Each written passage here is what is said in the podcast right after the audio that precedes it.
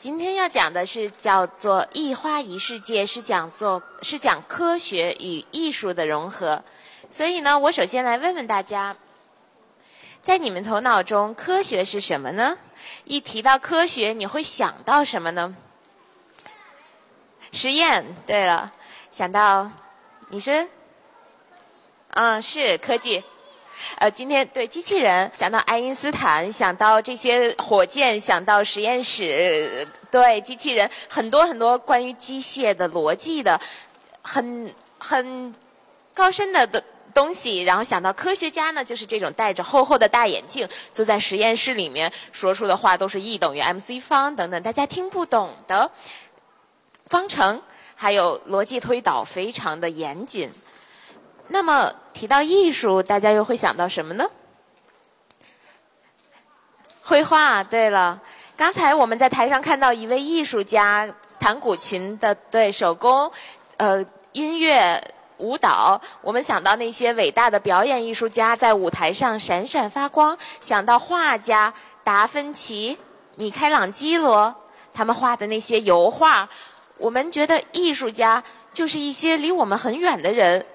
他们要么像刚才那位呃弹钢琴、弹古琴的男孩子一样，那么光芒四射的站在舞台上；要么像画家，然后每天身上都是涂满了颜料，在这个画室里面作画。所以呢，我们刚才想到的科技和想到的艺术似乎是差别非常远的。当我们说科学和艺术的融合，你能想到什么呢？我们刚才说的这两幅画面、两幅图景，能把它们连接到一起吗？到底怎么融合呢？是让机器人跳舞呢，还是画出来一个火箭呢？还是说，让戴着厚厚的大眼镜的科学家说着公式到画室里面去画画呢？其实我们说，我们刚才的这些想象呢？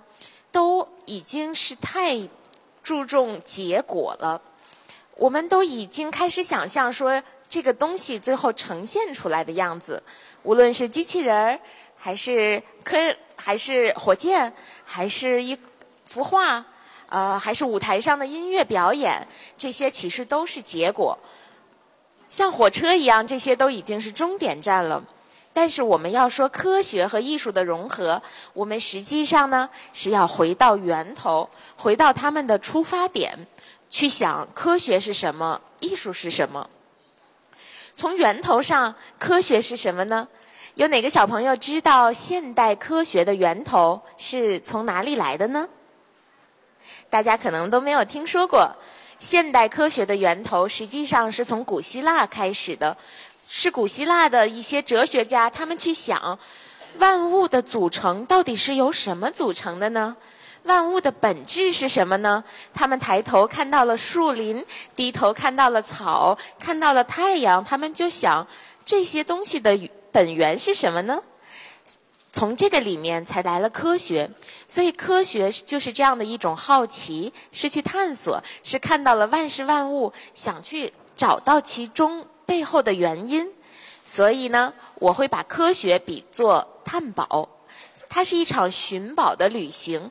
所以，科学其实最重要的就是一种探索的心。那么，你什么时候是一个科学家呢？就是你今天回家发现桌上怎么多了一盘好吃的菜，你想去了解一下这个背后的原因是什么？这个时候，你就是科学家。只要你想要探索，就是科学家。科学的源头就是探索，那么艺术呢？艺术的源头是哪里呢？这个可能大家更加不知道了。我们现在人类能发现的最早的艺术的源头是四万年前，在法国的某一个洞穴里面，人们在墙壁上看到了画的很多动物，画的美轮美奂的动物。所以艺术是什么呢？是人们对于生活的。记录和感知是感受，所以你什么时候是一个艺术家呢？就是你发现了桌上的这盘菜，你去仔细的品味，你闭上眼睛去感受，真是太好吃了！这盘菜和昨天那盘菜怎么不一样呢？你感受这个过程中的区别，你去分辨的时候，你把这个感触记录下来，你就是艺术家了。所以呢，那科学和艺术的融合是什么呢？我们说就是这样的一种情感，就是。当你去找宝藏，你去在树林，你就像一个海盗一样到处去发现。当你把那个宝箱打开时候，那你一瞬间的感受就是情感，是多巴胺的分泌。当你吃到了这一盘菜，你把它打开，你去品味的时候，这种感受就是科学和艺术的融合，是探索之后的快乐。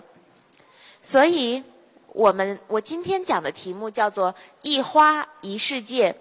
我说科学和艺术的融合，并不是让科学家去弹钢琴，让艺术家去做实验，那都已经是太遥远、太遥远、太遥远的终点的事。我们说的融合是在源头，是从每一个小朋友开始的。当我们看到一朵花，我们想要知道这是什么花，这个花是怎么长出来的，从什么样的土壤里长出来的。我们就是科学家。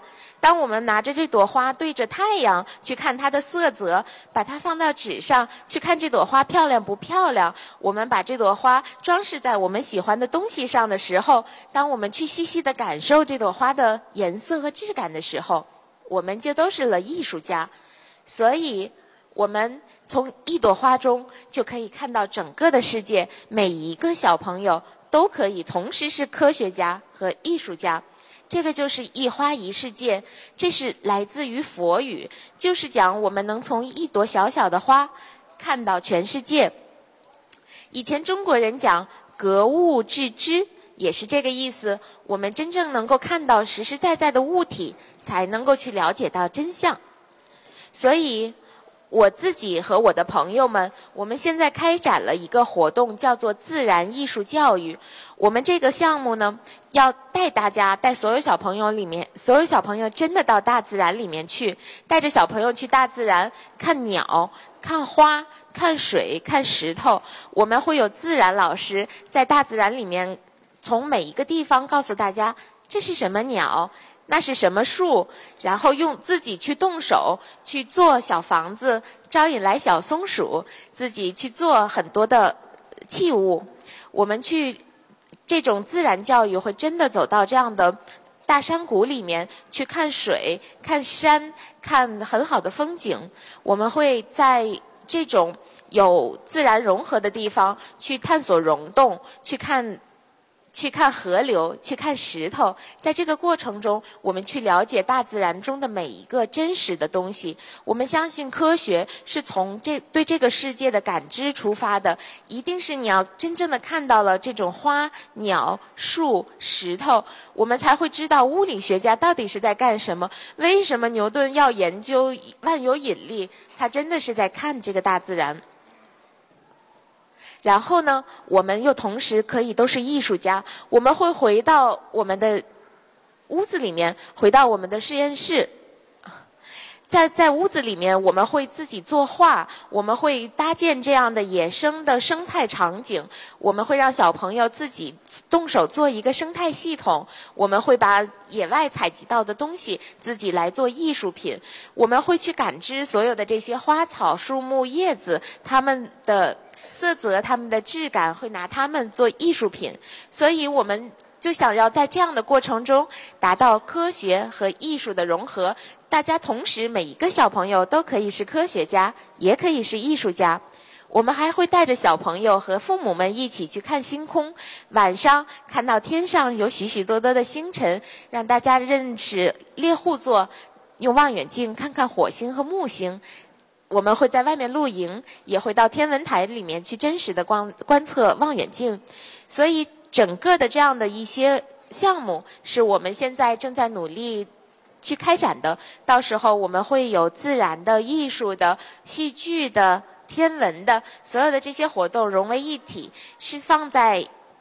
营地教育或者说是旅行教育这个大的门类底下，我们希望让小朋友真正走入大自然，从大自然里面同时成为科学家和艺术家。